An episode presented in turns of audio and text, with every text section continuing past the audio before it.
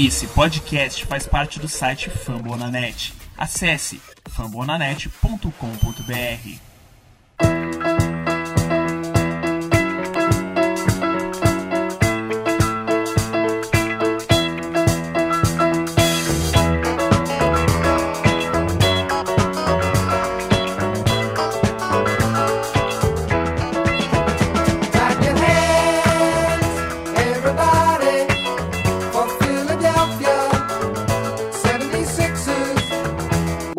tarde, boa noite. Eu sou o Shield, administrador do perfil 76ersBR e a gente vai gravar a segunda parte aí do processo. É, a gente gravou a primeira, falou aí até a temporada de 2014 e 2015. Agora a gente vai continuar, vamos prosseguir aí que tem bastante histórias ainda para contar. É, aquele lá foi o lado assim, até a gente foi o lado bem legal assim do processo, mas agora a gente vai entrar num, num uma parte do processo que é meia complicada, né? Tem muita coisa que aconteceu, muita é, ao longo do, do, do episódio as coisas vão se desenvolvendo e se por um acaso algum membro aqui que tiver aqui online ficar puto, tipo eu, normal, tá? Não precisa nem não precisam nem ficar é, é, como que fala? Não precisam nem ficar surpresos, né? Então beleza, a mesma formação, eu, Sequinho, os dois Thiago, o Thiago Carioca e o Paulista, então vamos que vamos, vamos começar aí com o Paulista aí, o cara é meu vizinho. Vamos que vamos, Thiago. Ah, bom, aqui é o Thiago Silva, ou Thiago Paulista, para essa edição especial do podcast. É, no Twitter sou arroba, o T, underla, arroba T underline Palinic, P-A-L-I-N-I-C. E vamos que bora aí falar desses anos subsequentes do processo. É isso aí, agora eu vou dar outra palavra pro Thiago e depois o Sequinho finaliza a apresentação e a gente já manda bala nesse episódio aí. Opa, eu sou o Thiago da Silva, mais, mais conhecido como Thiago Timóteo, no Twitter, arroba Timo07. Vamos lá, vamos- tem, vamos falar mais de processo aí, senta que lá vem história. Salve galera que tá ouvindo essa continu- continuação do primeiro episódio do processo. Também para contar outras mais histórias curiosas aí. E vambora. Segue lá no Twitter, SixersNationBR. Você vê, né? Thiago Silva, Thiago da Silva, Thiago, Thiago, a gente vai se embananar logo logo nesse episódio aí, viu? Então, vou, ó, vou passar a voz pro Thiago aí, Thiago Paulista aí. É, ele vai começar falando do draft aí, que ele fez toda a lição de casa aí. Então vai que vai, depois eu. Depois eu falo aí algumas coisinhas aí. E eu falei, hein, se. Não fiquem surpresos se eu ficar puto esse episódio, tá? Pode mandar bala, Thiago. Motivos pra ficar puto vai ter, né? Todos nós. É, bom, esse draft de 2015 é um draft muito importante pro Sixers por uma série de razões. Quando teve o sorteio da loteria, o Sixers acabou com a terceira escolha. O Draft Express, na época era um site independente, ainda não vinculado à ESPN, ele deu logo depois, horas depois, que todos os times tinham Carl Anthony Towns como a primeira escolha daquele draft, menos um, que estava em dúvida, que era o Minnesota Timberwolves. O Wolves estava em dúvida entre o Towns e o Okafor. Ou seja, era capaz do Wolves, do Wolves pegar o Okafor e a gente ficar isento dessa possibilidade catastrófica. É, mas logo o Wolves já se tocou e se livrou dessa bomba. Ah, dois dias antes do draft, o Lakers ainda estava em dúvida entre o Okafor e o Russell. E eu tava torcendo demais pro Russell vir pro Sixers porque era encaixe perfeito, era. Enfim, era o que a gente precisava mesmo. Mas o Lakers também caiu na real e acabou indo do, do Russell. E aí o Link naquela famosa vamos atrás de talento, ele foi atrás do Okafor, não pelo que a gente necessitasse do Okafor, já tinha o Noel, já tinha o Embiid, é, mas o Okafor era um cara visto como um cara de talento, né? E depois a gente até fala, a ideia era trocá-lo o mais rapidamente possível, que acabou não rolando, né? Ah, e desse draft também, além do famigerado Okafor, a gente acabou pegando na 37 o Richard Holmes, que calhou de ser depois um, um pivô melhor do que o Okafor pra gente. E duas escolhas importantíssimas que o Rink fez, que foram a 47 e a 60. O Arturas Gudait na 47 e o 60 o Luka Mitrovic. Dois jogadores importantíssimos por uma coisa fundamental. A, a- a famigerada maravilhosa troca com o Sacramento Kings. Mas depois a gente fala disso também. É isso aí. Ah, é, esse, esse draft eu lembro que eu fiquei muito nervoso porque a gente estava falando no, no capítulo anterior sobre né, a chegada do Ish Smith e ele não fica, acabou não ficando e a gente ficou sem nenhum sem nenhum armador no time, né? Se eu não me engano, só o TJ McConnell mesmo e mais nenhum. E quando o Lakers chamou o D'Angelo Russell, eu fiquei muito, mas muito nervoso na época. Eu me lembro muito bem que eu xinguei, falei um monte, porque era realmente aí tudo que o Thiago falou, era encaixe perfeito, era o jogador que a gente precisava. Então vinha calhar, mas eu fiquei, nossa, muito frustrado, ainda mais quando chamou o Okafor, né? É, Era o mais talentoso. Na época, sim, né? Mas esse draft também foi meio estranho, assim, pelo menos no começo. Eu achei ele uma draft muito estranha. E eu tava tão desesperado por um, por um armador que na época eu vou até falar pra vocês aqui que se o Rink chamasse o. Como que chama aquele armador lá que ele jogava na China lá, pô? O Isso, eu ia ficar feliz, cara. Pra vocês verem como eu tava naquela draft depois que o Lakers tirou o, D'Angelo Russell da gente, né? Então. É, a gente acabou. Desculpa. Não, pode falar. Não, a gente acabou pegando naquele draft quatro pivôs: o Okafor, o Holmes, o Gudait, o Mitrovic e o Mitrovic. A gente só pegou pivô, a gente não pegou nenhum armador que era a grande necessidade, necessidade do time, né? O TJ que você citou, né, Shield? A gente pegou saindo desse draft mesmo, né? Não foi selecionado por ninguém. Dizem que o TJ não queria ser selecionado por ninguém, ele queria decidir o futuro dele. E, enfim, calhou dele fazer parte do training camp, e convencendo e ficando pro time para ser um armador do time, né? Então, é, então é aquilo, né? A gente falou do, do TJ na, no, no, no, no primeiro primeira parte, né? E acabou que ele foi dessa draft, né? Então, a gente não tinha nenhum armador então até então, porque na, na, noite da draft, é, se assim posso falar, porque a gente realmente não tinha nenhum, porque o, o Smith já tinha saído, já tinha saído, né? Ele não, o pessoal não, não quis renovar com ele. E depois acabou que depois, mais pra frente, ele voltou, né? Duas, duas escolhas de, de draft, ele acabou voltando, né? Mas a minha frustração é enorme no, no, em Okafor. Até por, pelo talento que ele mostrava e tal. E eu, aí eu fiquei pensando, eu falei, ó. Noel, no final da temporada, ele deu uma evoluída boa quando ele começou a jogar com o com o Smith. E então é meio estranho você pegar o Okafor, por mais que você queira trocar ele, e acabou não acontecendo. Foi muito mais frustrante ainda. É... E pra você ver, né? O cara era tão. eu não sei nem a palavra que eu vou usar, então dane-se. É, mas ele não foi o cara que fez parte do processo, né? Ele não foi o cara que se machucou, né? É, ele é um cara fora da curva total, né? Na, na história do processo, né? Ele é um cara.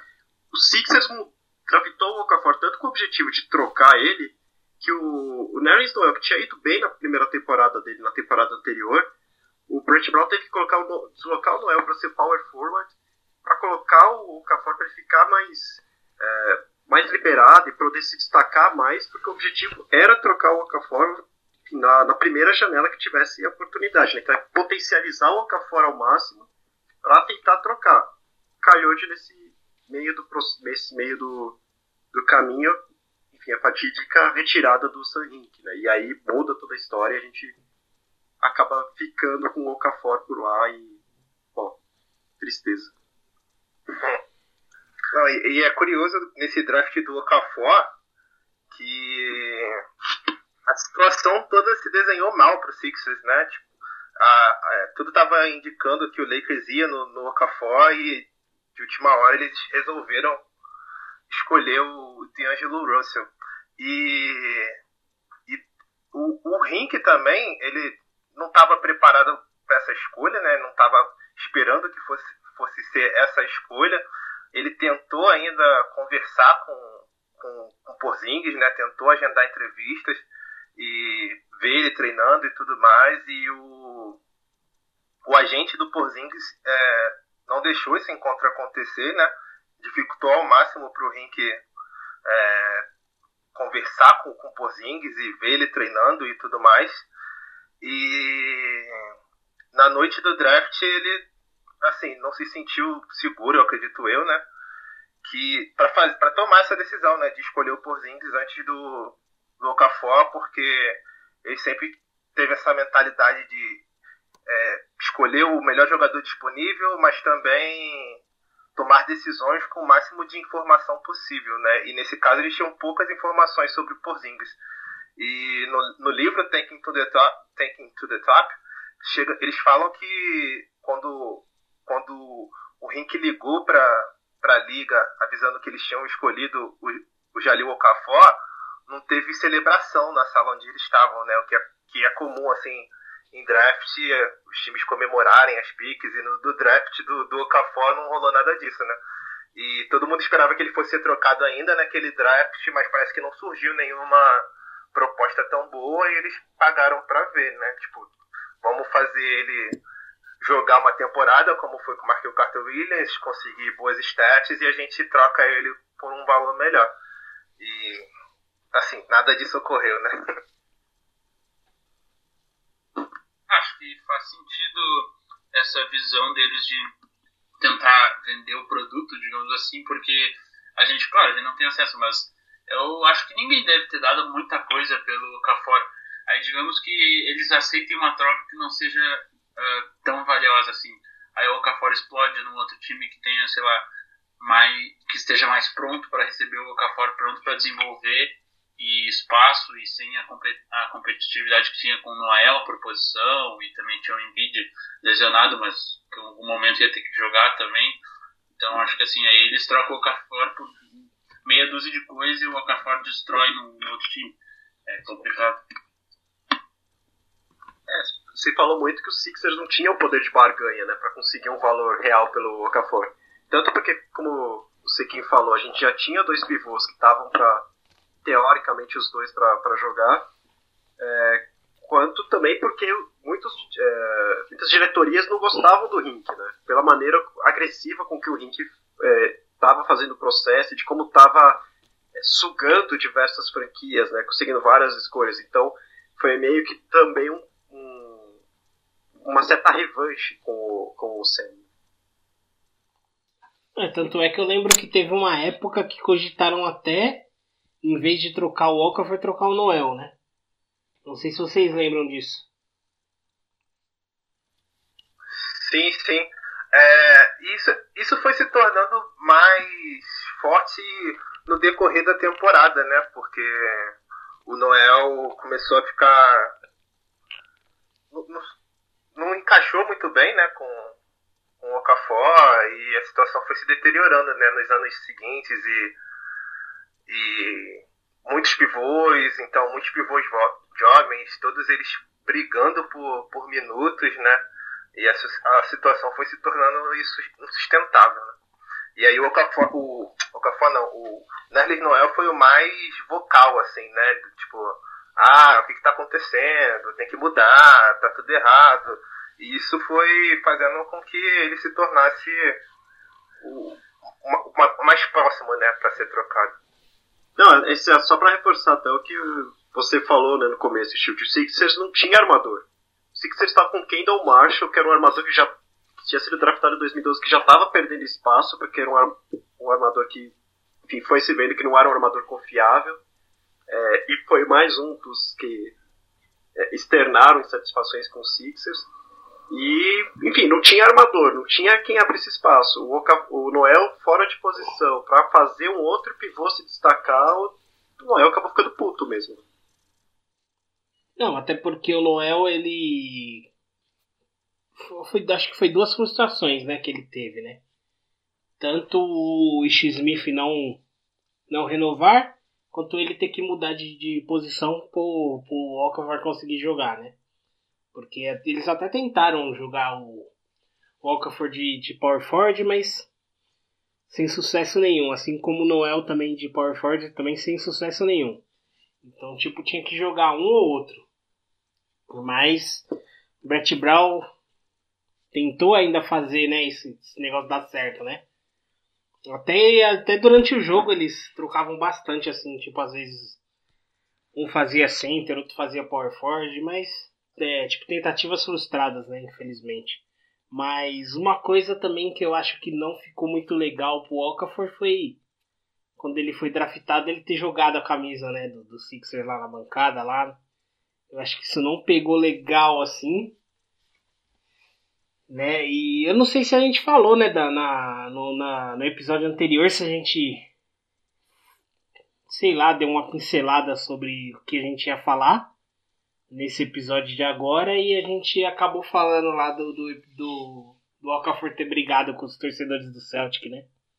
Não, não me recordo direito se a gente falou isso. Ou foi só na resenha? Alguém me refresca a memória aí? Cara, eu acho que foi só na resenha.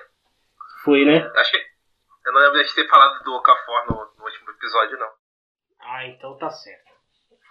Então aí teve esse lance aí dele ter jogado, né, na, na apresentação lá, tirando foto com a camisa, e quando acabou o Okafor pegou e jogou a camisa assim. Foi até engraçada a reação do Holmes, né, cara? O Holmes olhou assim, abriu o olhão e falou, caraca, o cara é doidão fazer um negócio desse. É, mas assim, deixou bastante gente irritada, né? Já tava irritado porque muita gente não queria ele, né? É, ele também estava frustrado porque eu, ele, eu acho que ele também tinha nessa na cabeça dele que ele seria draftado pelo Lakers e tal. Ele já tinha ido conhecer a cidade, treinado lá. Eu não sei se ele chegou a treinar aqui, a treinar aqui acho que ele treinou, mas ele não chegou a conhecer a cidade, né? Pelo que eu me lembro, era tão certo que na cabeça dele que ele ia pro, pro Lakers que ele só conversou com o Sixers. Ele não chegou a conhecer a cidade nem nada. Tanto é que acho que um, uma noite antes, na noite anterior do draft, o agente do Okafor ainda é, conseguiu mais um encontro com a diretoria do Lakers, mais um, um jantar para tentar convencer a diretoria, não, continua com o Okafor, continua com o Okafor, drafta o Okafor, esquece esse D'Angelo, fica com o Okafor. É, ele não queria mesmo ir para Philadelphia. Sim, é aquilo, ele tava na, na cabeça dele, ele tava certo que ele ia pro, pro Lakers. Então acho que a maior frustração dele foi essa, não.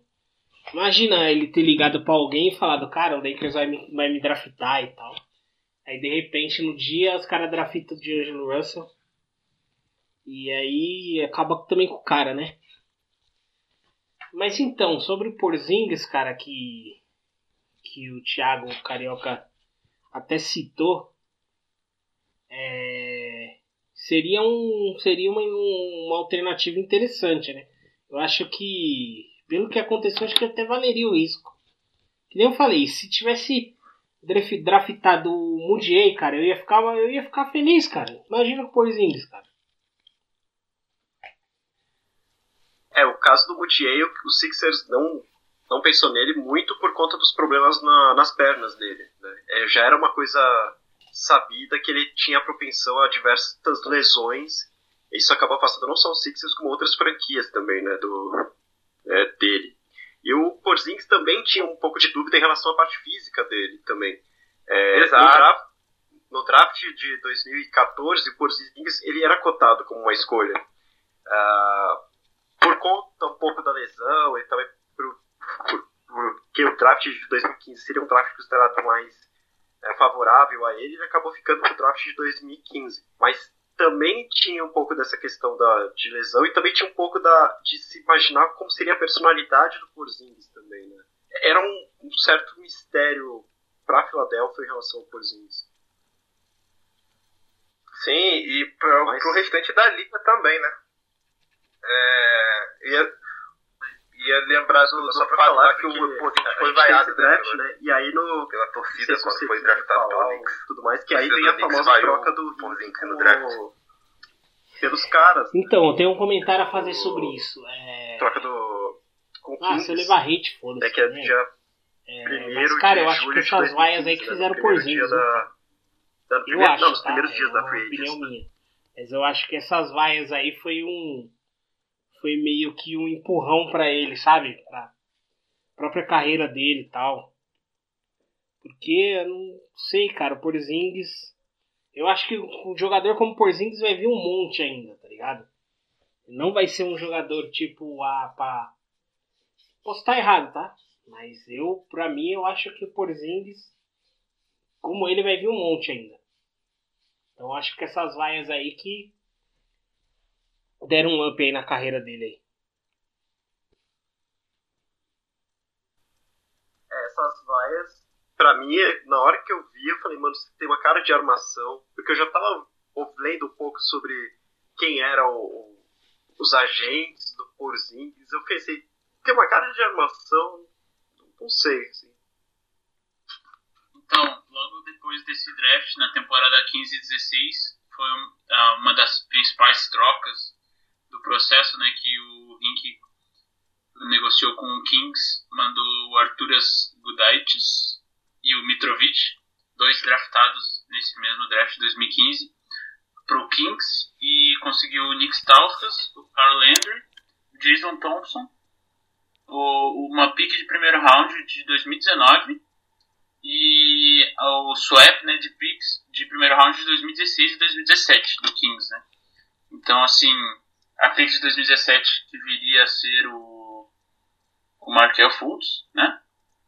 E, e só complementando, né, como o Rink buscou des- desesperadamente, não, mas sempre ah, manteve seus princípios, digamos assim, né? Sempre trouxe milhares e empilhou picks que é um, um dos fatores ah, fundamentais né, para um, um bom rebuild, que a gente conversou sobre as três maneiras de conseguir uma estrela, que é pelo draft, pela free agency ou pela por troca.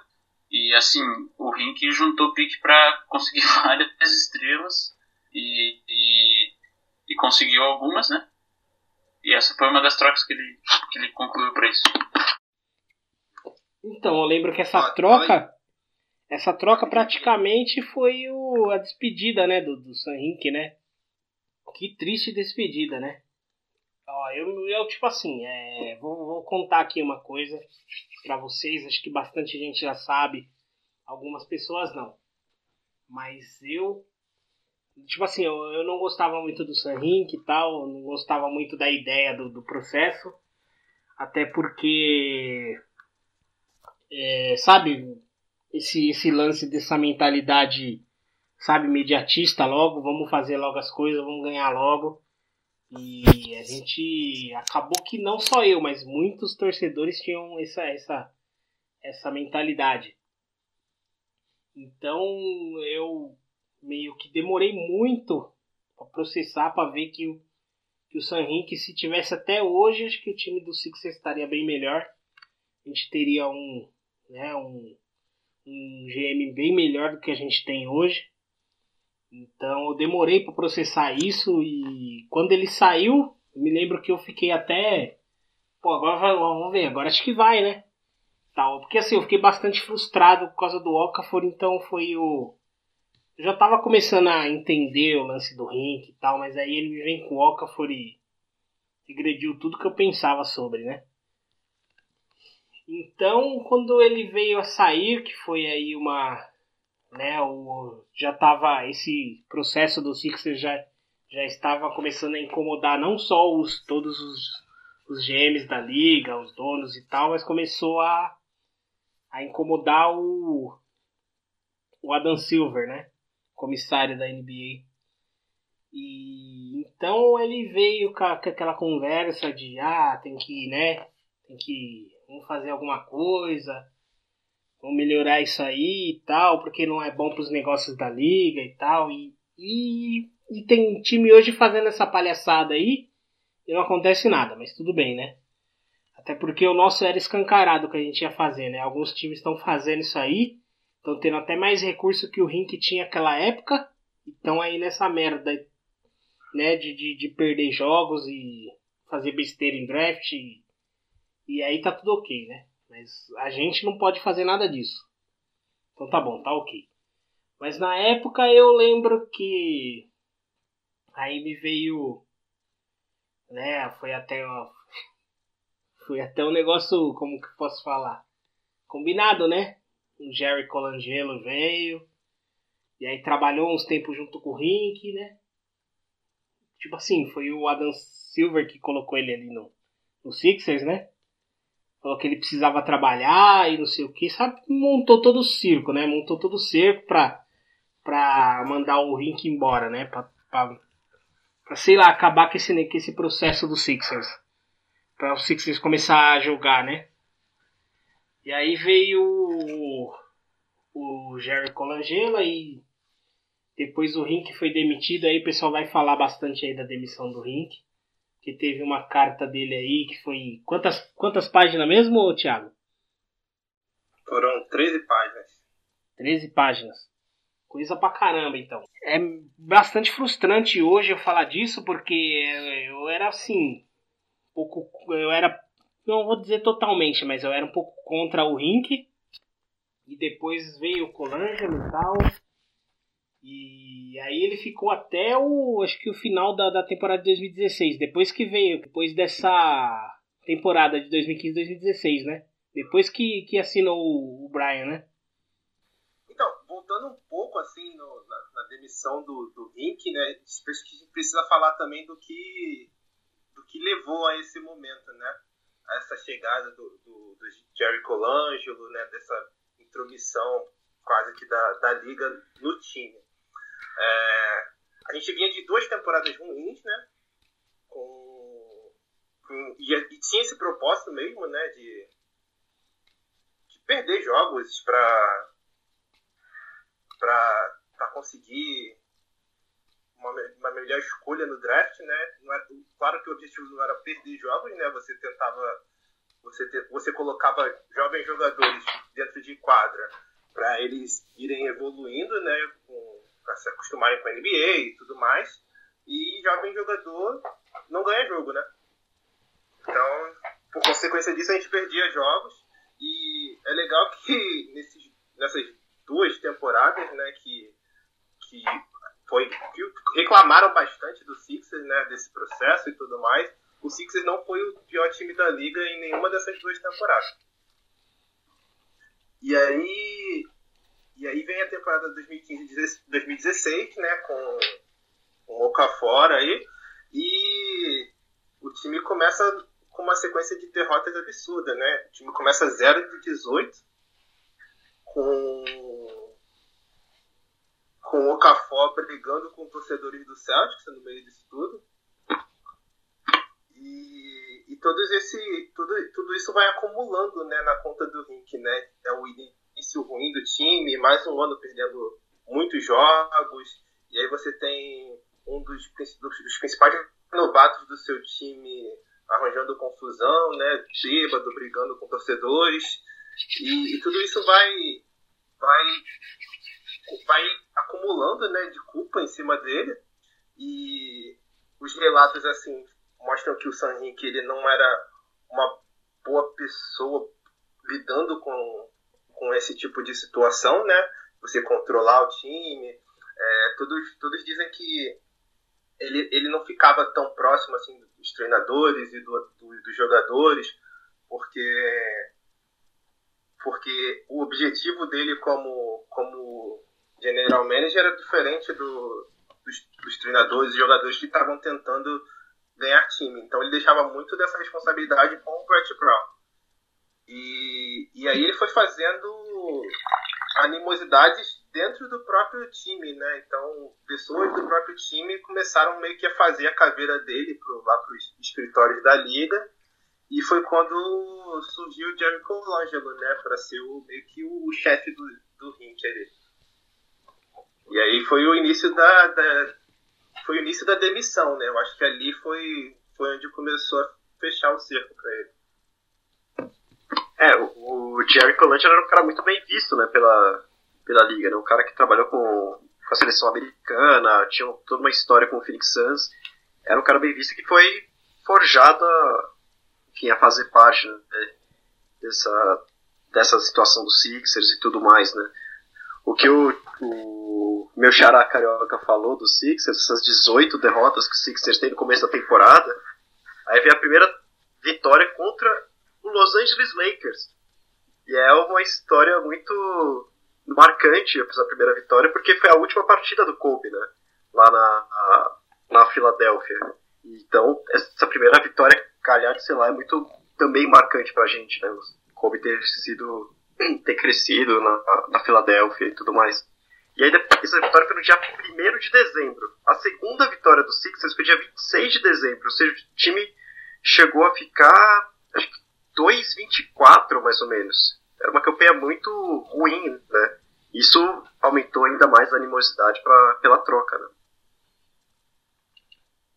É, eu, eu acho interessante a gente falar que, junto com a liga forçando e empurrando o Colangelo pra cima do rink, eh, veio junto também o, o D'Antoni, né? Que era pra ser era para ser o sucessor do Brett Brown e assumir a vaga do Brett Brown conforme o Colangelo fosse ganhando força né, no, no, no executivo dos Sixers ali. Mas acabou que ele, ele nunca foi né, o head coach e foi contratado pelo Rockets um tempo depois, mas nunca chegou a tirar propriamente a vaga do, do Brett Brown. É, ele, vai, ele vira técnico do Houston Rockets justamente no final dessa temporada, né? Então ele acabou ficando poucos meses e, enfim, acabou achando mais interessante para ele ir pro, pra Houston do que pegar toda essa pedreira do, do Six, né? O, o, o Mike D'Antoni já tava, já tem uma carreira muito extensa, já tava num, estágio da vida que não, não valeria tanta pena, né? Passar por uma reconstrução toda como essa num momento como esse, né? Exato, o, Colan, o, D'Antoni era um nome de confiança assim do, dos Colangelos, né? Porque o, o Jerry Colangelo entra, né? E ele fala que não vai interferir muito no time, tanto que ele não se muda para Filadélfia, né? Ele continua morando em Phoenix e controlando o time por telefone.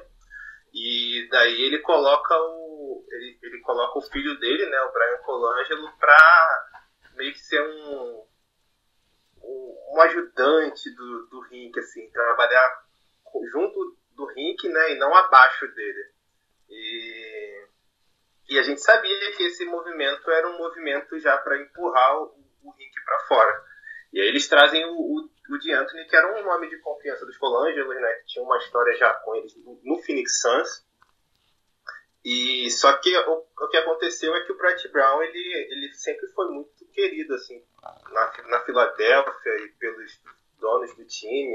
É até comum um, um general manager novo colocar o seu próprio técnico, né? Mas o, o acho que o Brett Brown tinha muita força dentro do, do front office e acabou meio que não caindo, né? Assim como o DJ McConnell é um sobrevivente lá entre os armadores que sempre estava balançando e, e, sempre continuou com o time. Acho que o Brett Brown é meio que isso também como técnico do Sixers.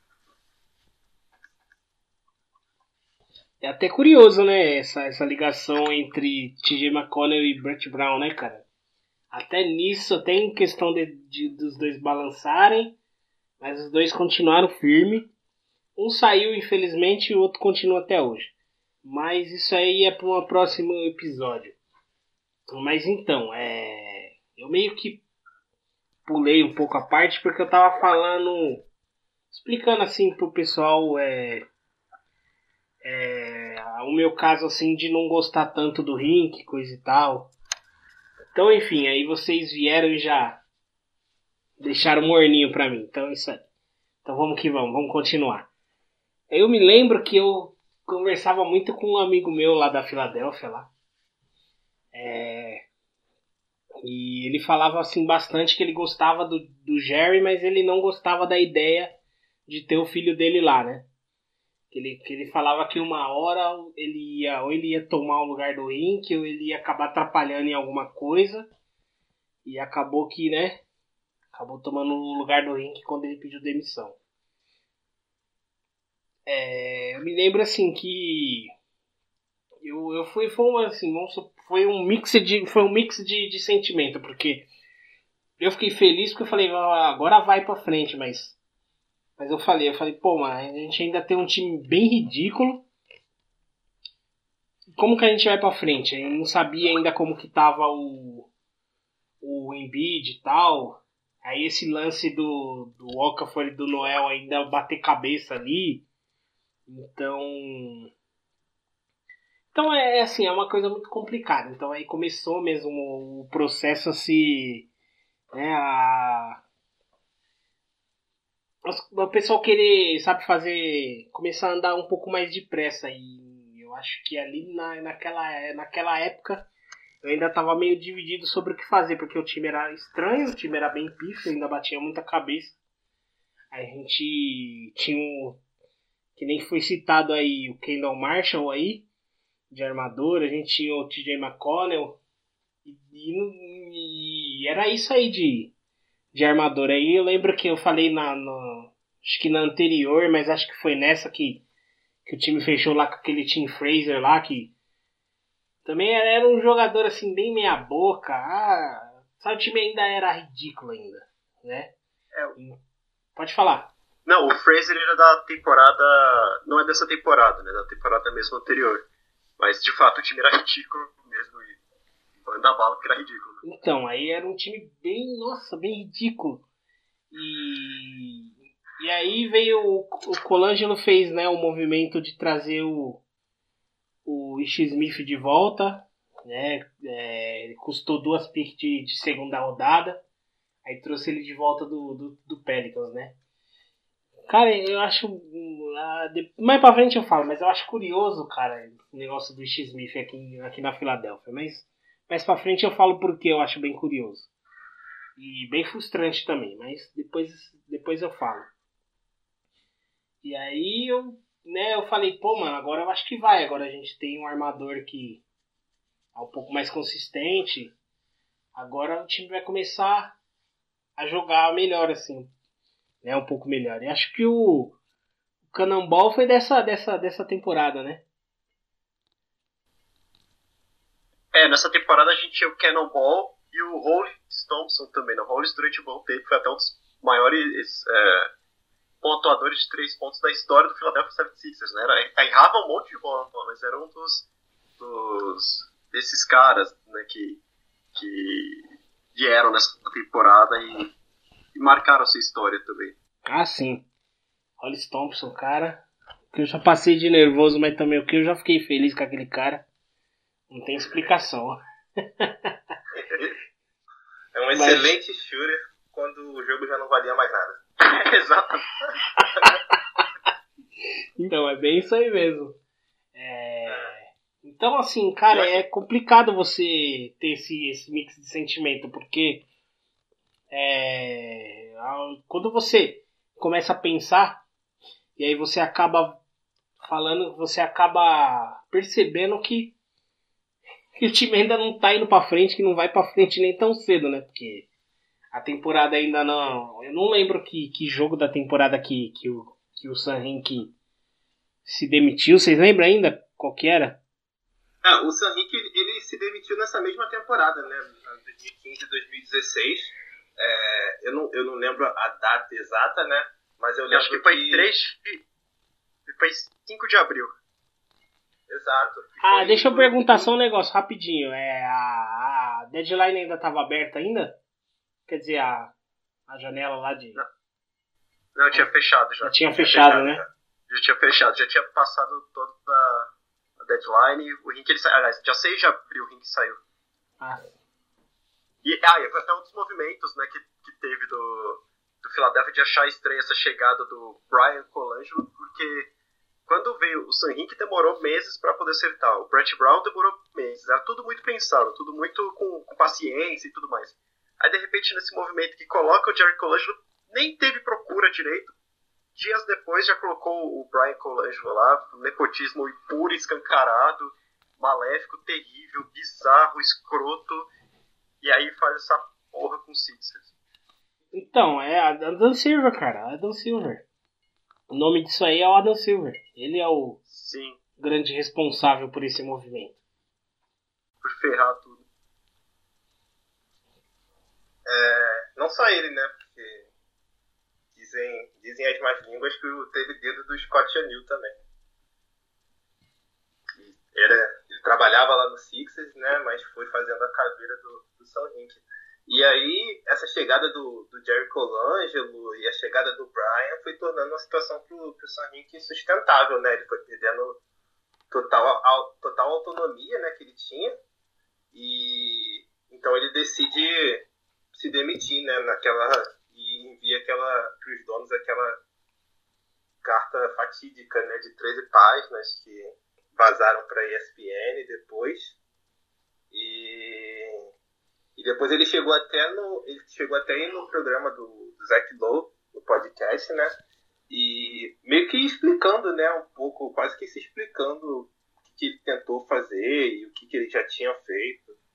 É, Só que já era tarde demais, né? Ele já- na minha visão, ele deixou para conversar com a mídia muito tarde, né? Porque a, a mídia sempre cobrava muito isso dele, né? Dele, ah, ele tem que falar com o público, ele tem que falar com o público. E o, o Henrique sempre foi muito na dele lá, sempre bem reservado. E eu acho que isso não, não ajudou também. Eu acho que ele podia, podia ter sido mais aberto a, a fim de se proteger um pouco mais né, do que aconteceu. E, É isso. e foi isso, né? E aí o, Colangelo, o Brian Colangelo assume como, como general manager né, após a demissão do San Henrique, sem muita pesquisa do front office, né? Por muitas entrevistas com outras pessoas. um dos que o, o, Sixers, o, o, o Vogt soltou na época, né, que ou ia ser o Brian Colangelo, ou ia ser o Danny Ferry.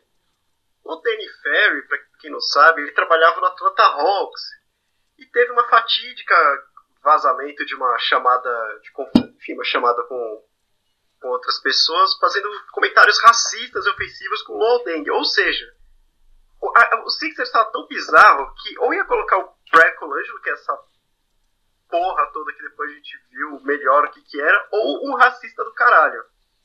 Enfim. Pra você ver como o Sixers, como o Sixers nessa época tava muito perdido, né? Tanto dentro como fora de quadra. Então é por isso que, meu, é mais um dos motivos que complicado você pegar e malhar o Brett Brown, né, cara? Porque ele tá no meio de tudo isso, né? Ele tá ali no meio do, do- dos pereba que estavam jogando em quadra. A quem não viu aquela, aquela, aquele, aquela temporada, é, eu acho que é complicado assim, sabe? Você criticar assim fortemente o cara, porque foi uma temporada assim muito, muito bizarra. A gente perdeu uns jogos assim muito. Ai, ai, ai, viu? Deixa pra lá, vai. Mas então, você, tipo, no meio de tudo isso, sabe, meu? É complicado. Em, em cima dele tem, tem todo esse lance aí. Ah, é, pressão da NBA, pressão da próprio, do- dos próprios caras do Sixers. É, aí depois empurra os Colangelo pra gente. E, e o cara tá lá no meio de tudo isso. Entendeu? Então eu acho que é, é- é complicado. Essa temporada a gente ficou 10,72. 10,72. Cara, era tanta, tanta coisa bizarra que eu acho que não só eu, mas vocês todos só torcia mesmo pra temporada acabar, né? Porque já tinha dado tudo errado, já tinha é, já tinha o Rink se demitido, Brian Colangelo já tinha vindo, então a gente já tava na merda total. Então era só rezar pra acabar e a gente pelo menos ter a primeira escolha no, no- no draft da, da da temporada seguinte, né?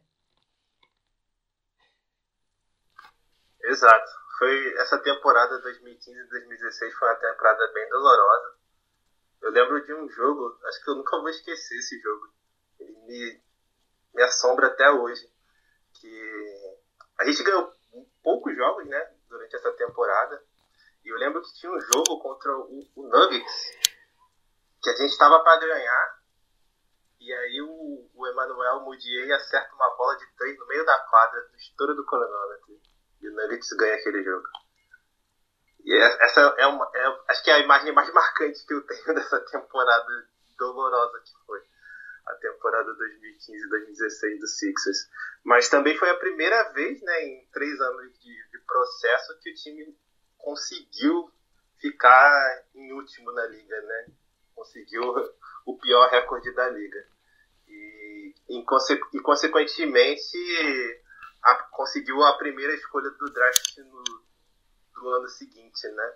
No sorteio da loteria. Assim, acho que.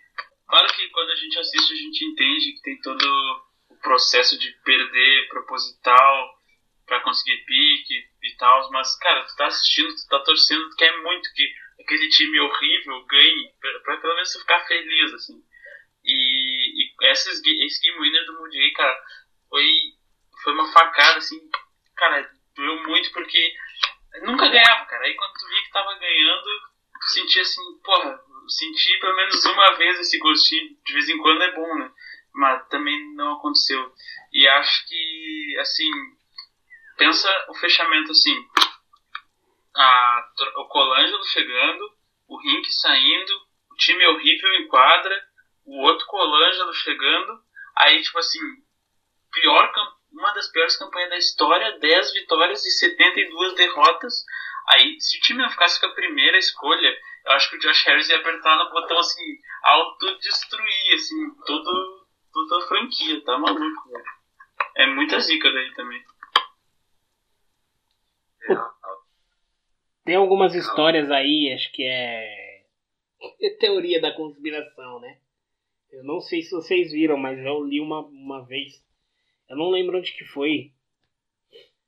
Ah, é, sabe esses fóruns malucos aí que os caras ficam lá, os torcedores malucos, falando um monte de teoria doida. Vocês já chegaram a ver, né, esses fóruns, né?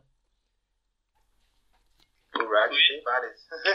É, então. Aí eu li uma é, que o cara tinha falado assim que se que se os caras não tivessem conseguido demitir o Rink ou pedir a demissão, ele pedindo demissão ou realmente alguém demitisse ele, os Sixers não ia ficar com a primeira escolha, né? Eles iam fazer uma maracutaia lá para não para os Sixers não ficar com a primeira escolha. E eu lembro que antes de do sorteio, o Mutombo, né? Catou e pegou o Twitter e tweetou lá, parabéns Sixers pela primeira escolha. Depois apagou. Verdade. Então essa teoria, essa teoria pra mim, mano, foi uma teoria tão. Cara, ficou tanto na minha cabeça porque o cara escreveu antes da draft isso, entendeu? Foi antes do, do sorteio da draft o cara escreveu isso. E se o Sixers não, não demitisse ou o Sam Hinkie não pedisse demissão, os caras iam fazer algum lance pro, pro Sixers não ficar com a primeira escolha. E aí, de repente, quando vem o Mutombo, Cati colocou lá, ah, Sixers parabéns pela primeira escolha e tal. Aí eu falei, caracas, mano. Pô, a gente tá com a primeira escolha e tal. E, e aí depois ele apagou e tal. Aí todo mundo já, pô, combinado, não sei o que. Vocês lembram disso tudo, né? Com certeza. E, e, o, e o Brian Colangelo co- deu todos os frutos, né? Porque ele, ele assume como, como general manager já com a primeira escolha de draft e um monte de, de asset, né? De, e aí ele, ele pegou o time numa situação muito boa, né? É, e ele quase cagou essa situação muito boa no próprio draft de 2016, o que é mais claro. Ele foi na, na escolha é, meio óbvia, que era o Ben Simmons, embora eu e muitas pessoas até pouco tempo antes quisesse o Brandon Ingram, que tinha feito uma grande temporada, mas de fato o Ben Simmons não tinha nem muito o que pensar. Mas naquela noite daquele draft de 16, aliás, naquela tarde do draft de 16, o Colangelo tentou a todo custo trocar a terceira escolha, pela terceira escolha do Boston Celtics. E ele estava disposto a dar as escolhas 24, as escolhas 24 e 26 daquele próprio draft, que que acabaram sendo o Luvavo Cabarro e o gênio inesquecível Furkan, é, Furkan Korkmaz, o Curry Turco. Ele queria trocar essas duas escolhas, mais o Nerlens Noel, mais o Robert Covington. Ele estava tentando desesperadamente trocar para a terceira escolha. Ok, beleza, está tentando a terceira escolha, mas era para a terceira escolha para pegar o Chris Dunn. Não tinha sentido nenhum. O Chris Dunn era, era um prospecto ruim, o índice de turnover dele era altíssimo, não arremessava de três pontos, era muito tempo com a bola na mão.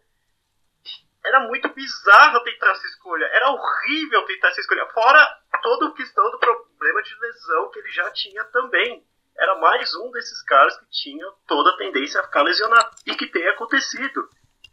Era horrível o Brian Colangelo. Como Brian Colangelo, analisando o prospecto, teve erros bizarros na sua história.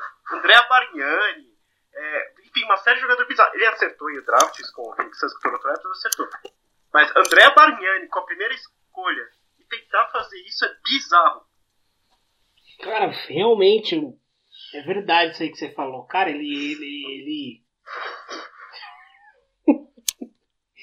ele ia oferecer meio mundo pelo Chris Dunn, cara. Nossa, que ridículo. Ainda bem que. Ainda bem que o Boston Celtics não. Não, não caiu nessa. Nessa.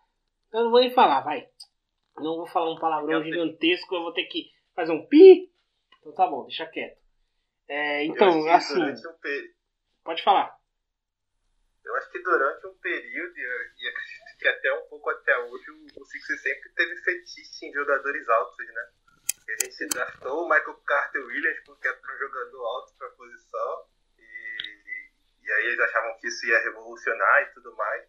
E o Chris Dunn um exemplo disso, né? Estavam querendo mais um jogador alto para a posição, sempre teve isso. Tanto que no fim acabou o Ben Simmons como armador. Pra você ver, né? O Ben Simmons é o auge disso tudo, né?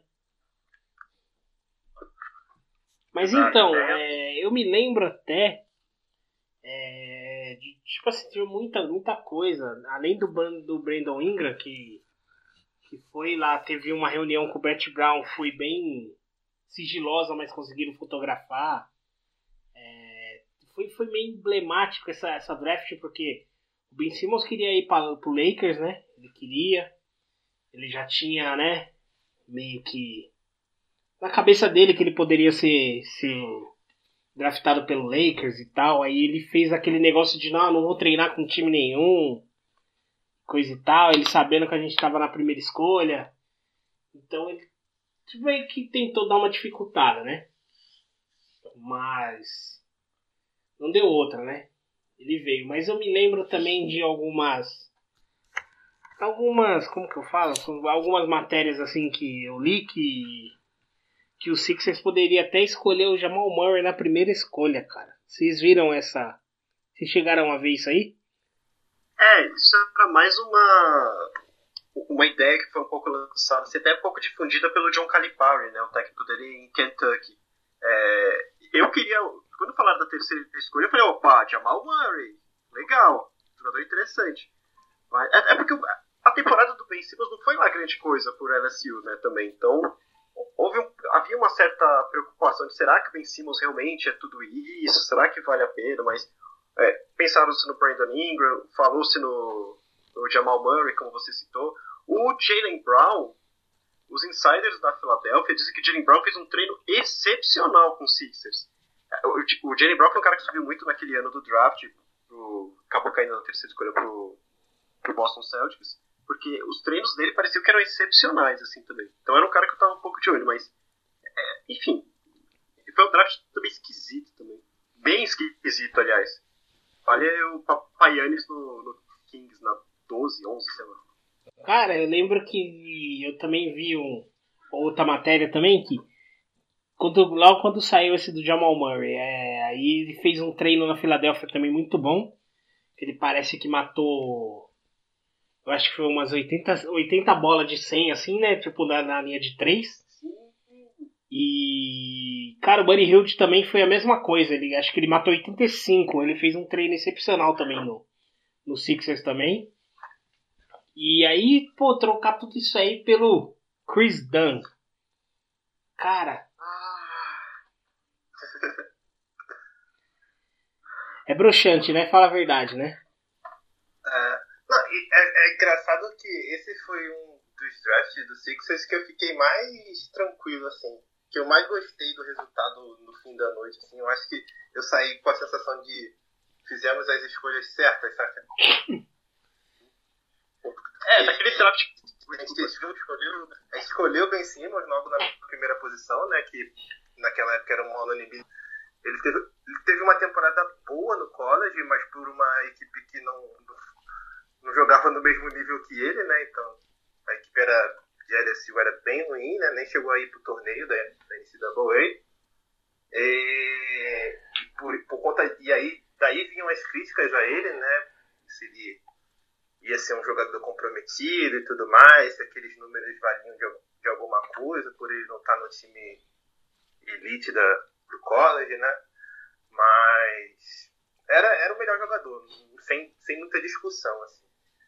E aí o Sixers escolhe o, o, o né, e o, o Furkan Korkmaz nas, nas outras duas escolhas. Ol- Olhando hoje de novo, né, e vendo as escolhas que foram feitas, a gente até critica, mas na época fez muito sentido, né, as escolhas. Eu acho que não, foram poucos torcedores que saíram insatisfeitos com aquele draft. Eu acho que o draft foi, foi bem positivo, assim, nesse sentido. E... Nossa, Infelizmente o Chelsea não deu certo, né? Mas eu acho que o Ben Simmons e o Korkmaz valeu a pena. O Korkmaz demorou um tempinho mais, mas valeu a pena a escolha. Nossa, eu fiquei tão feliz quando o Korkmaz estava caindo. Eu fiquei tão feliz. Mas tão feliz. Eu adorava ele como prospecto. Eu adorava, adorava, adorava. Ainda bem que eu caiu no colégio, não caiu no, no Golden State, que era pouco tempo depois. E muita gente hoje em dia critica porque pega esse, ah, esse final de draft. Né? O TLC, na 25, acho que foi o Brian, Bryce Johnson no, no Clippers, que era um jogador de North Carolina, não deu em nada. O Korkmaz, e aí depois vem o. O tá no Raptors, a gente, o Pascal Siakam. Muita gente hoje em dia critica e fala, nossa, como assim? Ó, tá vendo as merdas que o Sixers fez? Deixou passar o Siakam. Ó esses times todos, deixaram passar o Siakam. O Siakam, naquele draft, ele era cotado com uma escolha 40, 45, até 50. O- Ninguém achava que o Siakam era uma escolha de primeira rodada sequer. Então, olhando na, olhar pro, pro contexto, olhar pra época, faz sentido não ter selecionado o Siakam. Exceto o Toronto, que conseguiu, que tem um- uma diretoria muito competente viu isso melhor do que todo mundo.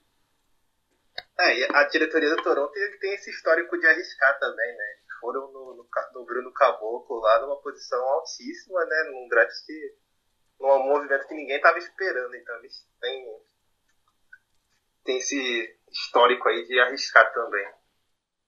É, e sobre o Ben Simmons, acho interessante a gente falar que foi só a terceira primeira escolha da história né, do- da Filadélfia.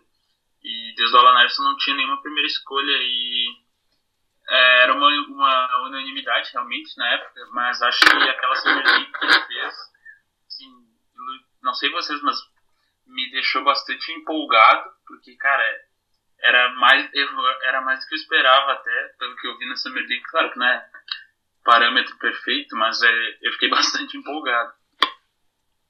Cara, eu gostava muito do Ben Simmons, gostava muito do Brandon Ingram, gostava muito do, do Jalen Brown, também gostava.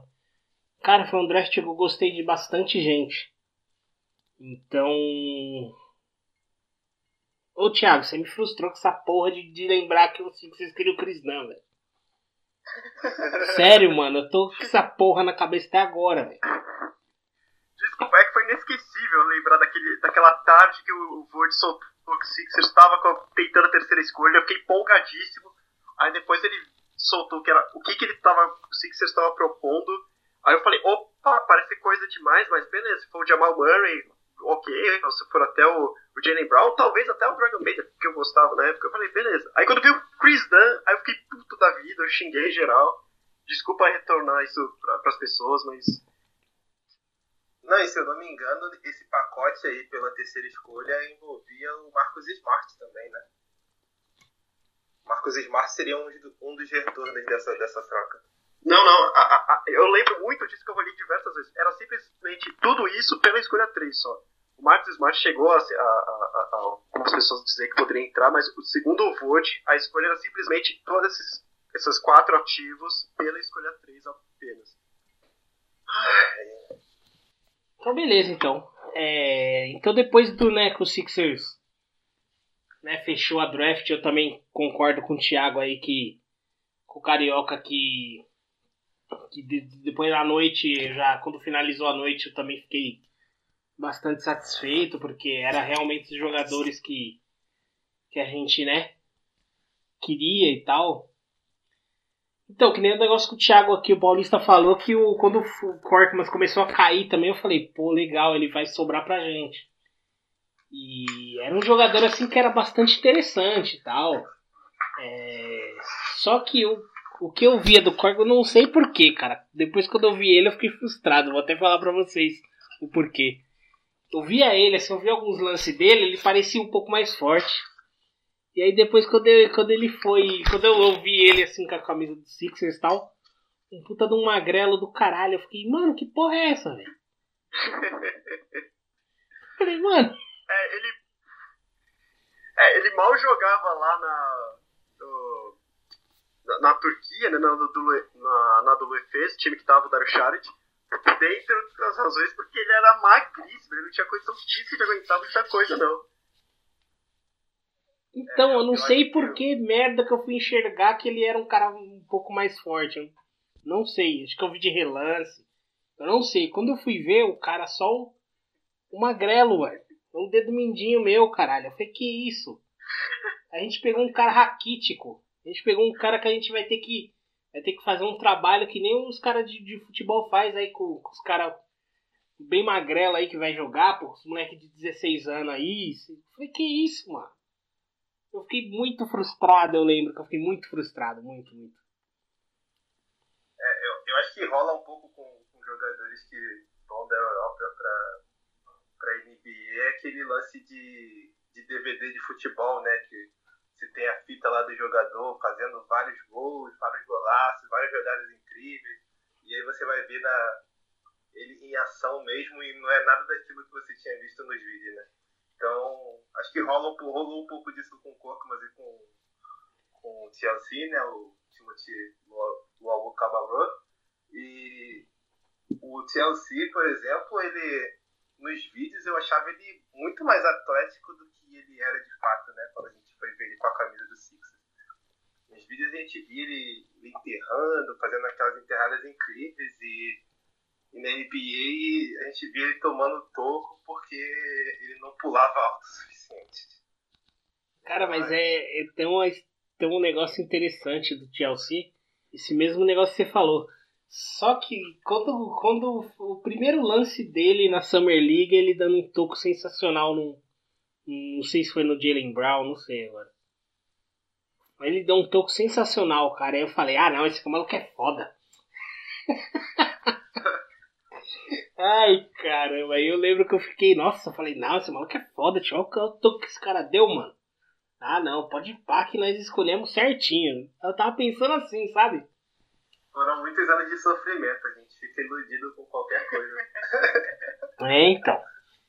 Então depois que passou a draft, que veio, né, a que abriu a janela aí da, da NBA aí, da Free Agency, é, a gente trouxe o primeiro, acho que eu não, não vou lembrar em ordem, mas tudo bem. Mas aí veio o Bayless, bichado do caralho. Veio o Gerald Henderson, também tava bichado também, né? O jogador. O Henderson, O Henderson e veio o nosso querido El Chacho, né? Sérgio Rodrigues. Chacho, Eu adorava aquele cara, eu adorava muito. É, o Sixers demorou a fazer movimentos na Free Agency, né? Porque como o Sixers, enfim, já, não, já vinha sendo bagunça, já vinha sendo um time fraco há anos, né? Já era um time que não atraía Free Agency porque não era um time competitivo. É, o Sixers demorou dias para conseguir fazer o primeiro movimento, que foi, salvo engano, o Jared Bayless, né? E o Jared Bayless, ele iludiu um pouco porque ah, no, no playoff anterior ele estava em Milwaukee e ele fez uma grande série contra o Chicago Bulls, inclusive metendo game winner. Teve algumas pessoas que ficaram um pouco iludidas com o Jared Bayless. Eu incluso, fiquei um pouco. É, mas ele acabou vindo e veio com um salário altíssimo por anos, porque era o que o Sixers podia propor. Se o Sixers quisesse trazer algum jogador que tornasse o time um pouco mais competitivo, era pagando muito por contrato garantido. Foi muito mais do que era para ter oferecido, acho que um 8 milhões, um valor altíssimo, mas é o que o, que o colégio achou que devia fazer, né, na cabeça dele. Aí depois o Jared Henderson, como você citou, estava bichado, estava lesionado, tinha vindo de Portland, e veio o Tchatcho divertidíssimo de ver. Então, mas aí eu é, lembro que esses movimentos aí você é, sai daquele negócio de, pô, mano, já é algum cara, alguns jogadores, alguns jogadores que que a gente não vai, né, não vai jogar pra perder mais, né? Aí você já tá vendo um pouco do avanço e aí eu- eu fiquei um pouco preocupado por causa disso. Porque o time ainda não era tão bom, né? Ainda mais assim, é, depois que veio esse negócio do- da lesão do Ben Simmons e tal, aí foi muito frustrante. É, então aí, mas assim, era aquilo, né? Era, é que nem eu falei, mix de sentimentos. Ben Simmons machuca e o Embiid vai estrear. Como que a gente fica? Caramba, cara. Por um lado, pô, Embiid e tal, muita expectativa em cima dele. Eu lembro que aí, quando é, falaram, pô, o Embiid vai jogar e tal. O que eu ficava vendo de lance dele em Kansas, cara, não era brincadeira. Eu ficava vendo muito, muito, sabe? Eu falei, mano, eu vou ver isso aqui agora e tal. Eu via os negócios, eu via os lances dele em Kansas. É, então, assim, quando, foi, quando teve a adição do, do Bayless, quando teve a adição do Henderson, por mais que são jogadores é, meia bocas e tal, mas você vê que é um, né, já mudou um pouco da mentalidade, já conseguiu trazer jogadores assim que, né, você não estava conseguindo trazer anos anteriores. Então você vê que já, já, já teve uma mudança. Não sei se foi uma mudança boa. Tudo bem, mas é bem por aí. Houve, houve alguma mudança. E assim, o Henderson, eu falo, eu, eu gosto, gostei muito dele aqui. Foi um líder, eu lembro até que teve uma resenha dele com o Elton Brand, porque o Elton Brand estava naquelas. Ah, não sei se eu assino mais um ano, não sei se eu aposento e tal. E aí ele escolheu por aposentar. E aí o Henderson chegou pra ele e falou, pô, mano, e aí, mas como que fica? E o vestiário, pô, que é seu e tal, ele falou, "Ô, mano, se vira aí, agora é com você, tá ligado? Falou um negócio assim, não sei se vocês chegaram a ver essa resenha aí. lembro um pouco dessa, assim. E justamente o Henderson ele veio um pouco pra ser o- como um líder do vestiário mesmo, né? Tanto é que, salvo engano, ele era o cara mais velho do time. Ele e o Tchatcho, se não me engano, eram os dois caras mais, mais experiência de todos. Era, o o Sixers continuava sendo um dos times mais jovens da, da liga ainda, né? Ó, se eu não me engano, o Chacho ele era, uma, ele era o mais velho do time, se eu não me engano. É, e foi, foi um movimento do Sixers assim pra mostrar que tava sob nova direção, né? Foi, foi, foi a primeira vez assim, em anos do processo que o front office trouxe jogadores veteranos, né, pra, pra ajudar a controlar o vestiário e orientar os jovens jogadores e tudo mais. Foi, foi, foi, o, foi um movimento assim do Colangelo mostrando, olha, agora a gente está sob nova direção, agora é diferente, os nossos objetivos são diferentes. A gente vai evoluir jogadores, mas a gente também vai ter veteranos no time para auxiliar eles. E foi, foi, foi bem isso né, que ele fez, né, oferecendo um salário maior que o mercado estava oferecendo para esses jogadores, né, mas tra- trazendo eles para ajudar, né. Foi bem curiosa, né, foi a temporada que era para ser a temporada de estreia do Ben Simmons e do e do, do Embiid e o Saric, né, ele faz a ele vem para Filadélfia também depois de ficar dois anos na Europa e tá tudo muito animado, né, até até a, a, a tal lesão do do Ben Simmons durante a, a pré-temporada. Sim. Mas é isso, foi, foi uma temporada assim, de muita ansiedade, assim, pessoas, a torcida, a torcida muito animada assim, com essas estreias. É, eu tava particularmente muito animado pensando se o Chart viria mesmo. O Chart sempre falou, eu vou depois de dois anos, eu vou depois de dois anos, vou depois de dois anos. A, a, a, as reportagens diziam, não, ele não vem, por que, que o cara vai vir? Se ele ficar mais um ano, ele pode assinar um contrato por um valor maior. Ele não precisa vir agora, vai vir agora pra ganhar o quê? 4 milhões na temporada, 2 milhões? Se ele vier depois, ele vai ganhar muito mais. E aí rolava um pouco dessa história, se o Chart viria ou não pra, pro Sixers, e ainda bem que veio e... Saudades. Saudades. É, acho, acho que sobre essa lesão do Ben Simmons aí, que tem, tem toda ele já tá bom pra jogar e não, não botarem ele pra jogar por causa meio que uma jogada de marketing assim, da, da Nike de vir no, no outro ano e fazer toda a campanha de Rookie of the Year e essas coisas que no final a gente acaba não sabendo qual é a verdade, né? A gente sabe de boato. Ah, acho que levou muitos fãs aí do, do Utah Jazz ao, ao, eterno, ao eterno choro, inclusive jogadores do Utah Jazz ao eterno choro. O cara aí com a definição de rookie escrita no moletom, patrocinado pela, pela marca que patrocina ele, acho que é, é choro demais daí, né? Mas tudo bem, então, cada um com seus lamentações. Ó, eu vou falar uma coisa aqui. O Sequinho hoje tá com a briga de foice com o Jazz. Só isso que eu queria falar. Tô nada, mano. Tô bem tranquilo. Eu tô defendendo os meus. Aí a gente vai ter mais pra falar sobre isso aí no- nos próximos capítulos, né? Porque a temporada do, do, do Simmons rende bastante coisa também. A primeira temporada dele. isso aí, pessoal. Esse foi o, a segunda parte aí do episódio do processo. É, vamos, vamos para uma terceira e provavelmente, quer dizer, provavelmente não, certamente para uma quarta parte. É muita coisa para se falar do processo, muita, muitas histórias.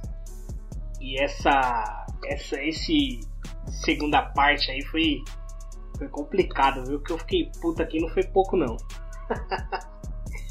então é isso aí. É, eu quero deixar aqui claro que é, que é uma, um prazer imenso aqui estar com vocês. É, espero que depois que acabar esse do processo a gente volte a fazer mais episódios. Entendeu? Nós quatro aqui, mais algum outro aí que a gente vai ver ainda, né? Entre Biel e Isaac, porque, porque eu vi que é melhor eu deixar só cinco pessoas é, participando, entendeu? Para depois eu conseguir editar melhor, entendeu? Então é isso aí. É, Vou finalizando aqui. Eu sou o Shield, administrador do perfil 76ers Segue eu lá, entendeu? Estacionei aí, não tô conseguindo chegar a 3 mil seguidores. Vou ver se vocês me ajudam, né? É isso aí. Pode falar aí, Thiago, Carioca, o Thiago Paulista. Pode dar o tchau aí, pode passar o Twitter. E é isso aí. Vamos finalizando.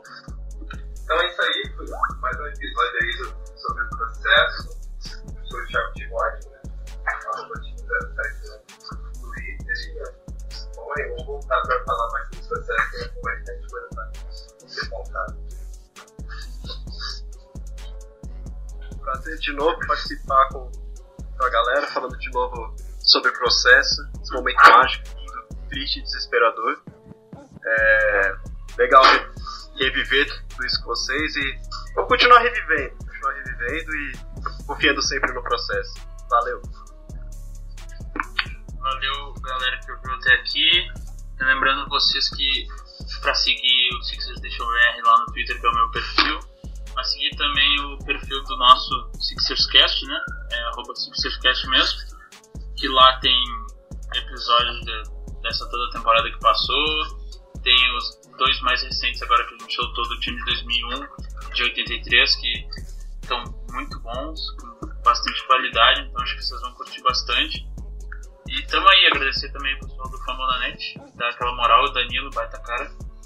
E vamos voltar aí, falar mais. Aí vamos falar de coisa boa também, porque isso foi, isso foi puxado, só fiquei puto nessa porra.